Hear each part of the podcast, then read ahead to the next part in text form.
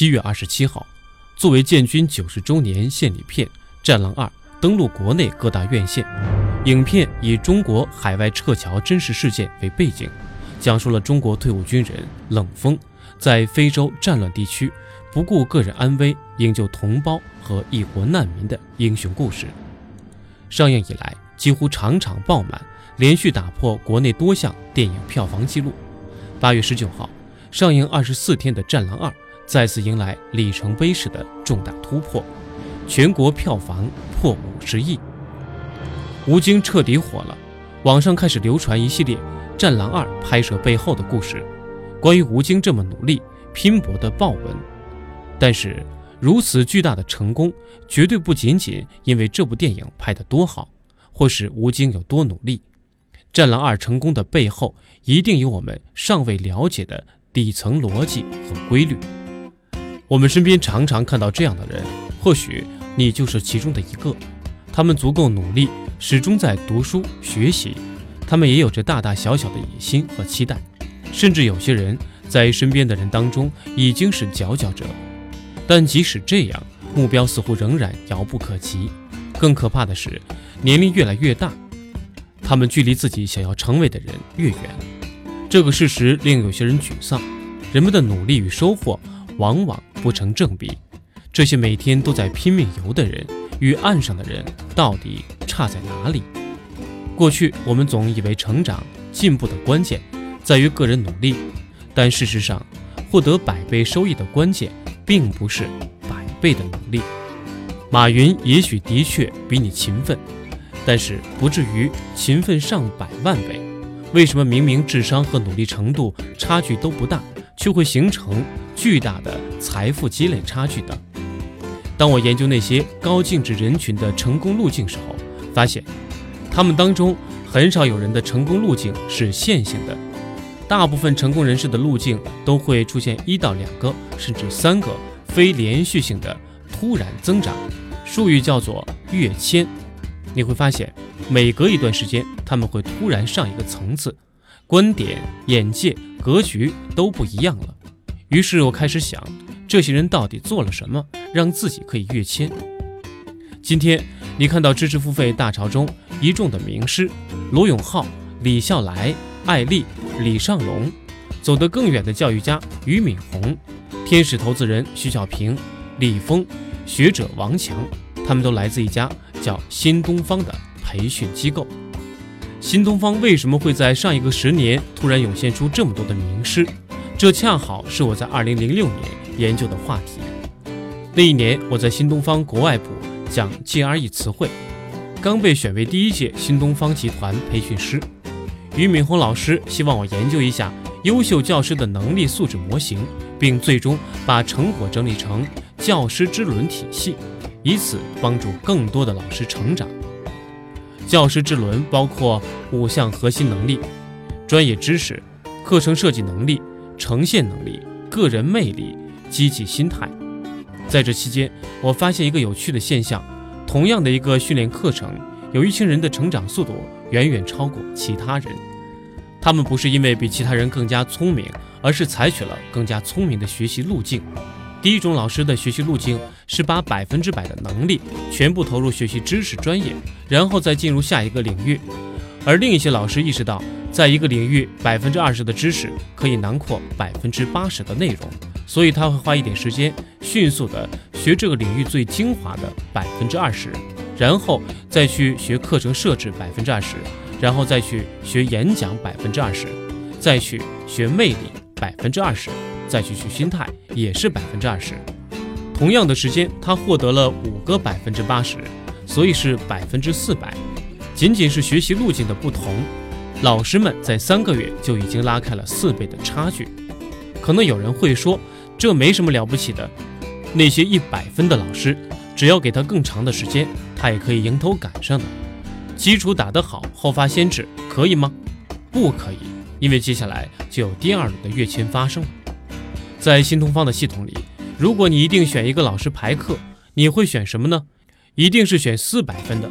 四百分的老师训练的比较多，课就讲得好一点，讲得好就能带更多的学生，学生越多。优秀的学生就更多，名气就更大，名气更大就拍得更多，拍得更多钱就赚得更多。于是四百分的老师莫名其妙的形成了一个正循环，一个暑假下来，四百分的老师就变成了四千分的老师，远远把一百分的老师落下来了。这其实是一个简单的法则，叫做密律法则。百分之二十的国家占据了百分之八十的财富，你可能想象不到，不仅仅财富这么分配，微博的粉丝数量也是这么分配的，英语单词的词频是这么分配的，你媳妇儿上网导购的平台也是这么分配的。比如说，全世界最高的人是二点五五米，最矮的是零点五一米，所以最高和最矮的人之间仅仅差了五倍。但是美国的 GDP 几乎是最低 GDP 国家的四十六万倍，这就是密律法则的恐怖之处。在任何一个系统中，只要你找到头部，就能上升。就好像我在北京五道口那边，我们叫宇宙中心，宇宙中心的房子并不比六环的房子好多少，但是价格差距巨大，这是因为它进入了更高的价值链条，这是系统带给它的。第二次跃迁，第三步跃迁就要与领域内的高手连接。注意，当高手头部们进行连接，他们的升迁就变成了圈层。因为当高手开始互联，别人就彻底进不去了。选择连接更多的头部，连接资本的头部，连接管理的头部，连接其他各领域的头部。当你成为头部，资源就会莫名其妙的找你。只不过这一次。你不是要快速学习更多东西，你要做的事情是连接更多的头部。比如说罗永浩，他连接了技术，连接了手机，连接了资本，做了锤子。每个人都有自己不同的连接方式。第一次的二八原则是找到知识中间的最关键的百分之二十，这会让你的效率高四倍。第二次的二八原则是找到赛道中最核心的那个百分之二十，这个百分之二十的百分之二十会让你的系统带你跃迁。第三次的二八原则，你要找到头部中间最精华的头部，并与他们产生互联，形成利益联盟，达到圈层。这个时候，你努力的能效就会从一比一放大到一比六十、一比六百、一比六千。所以，我回答最初的问题：为什么付出和收益不成正比？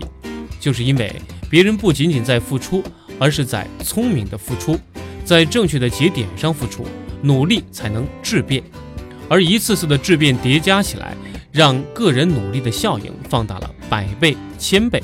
这就是我所说的跃迁。吴京这段时间很火，我们来分析一下。一开始，吴京定位是李连杰的接班人，他带着这个名号混了很久，拍了《太极宗师》，都觉得没有出路了。于是有人跟他说：“你可以做甄子丹的接班人。”于是他出演了《杀破狼》，被人暴打一顿。后来他用了五年时间慢慢选点，终于在这一两年和我们国运搭到了一起，形成了特别搭配的系统头部。不难发现。《战狼二》前二十亿的票房是因为这部片子本身的卓越，而后三十亿一定是因为它站在了电影票房的头部，甚至在某种程度上站在了中国电影的头部。所以，整个头部系统、国家力量一起撬动，成就了《战狼二》。五十亿票房绝不是因为吴京的电影拍得好到这个程度。吴京下一步需要思考的问题是，在拥有这么多资源的前提下。《战狼三》如何更好地连接更多领域的头部？怎样在这个连接中找到一个更大的头部？所以，其实每个人最终需要找到一个外界成功和内在成功之间的平衡点，那个点才是你的头部。在这个点上，你的天赋可以最大的发挥，你的价值被契合。在这个点上，你找到一种内外的平衡。努力仅仅能带来线性的进步。我们可能需要一些新的思路，让自己去进化跃迁。但为什么跃迁这么难呢？因为它每一步选择都是逆人性的，都是逆惯性的，都是不舒服的，都被迫让我们走出更大的一个格局。也正是因为这样，人们倾向于低头做自己熟悉的又好像很有收获的事情，比如说学英语、读书、健身、努力。但是那些事情并不能放大你的价值。如果有一天你可以摆脱这种虚幻的安全感，真正看到什么东西才是最重要的，请盯紧那个对你最重要的选择。总有一天你会发现，你在不断的跃迁，你在慢慢的做最好的自己。希望你可以跃迁成功。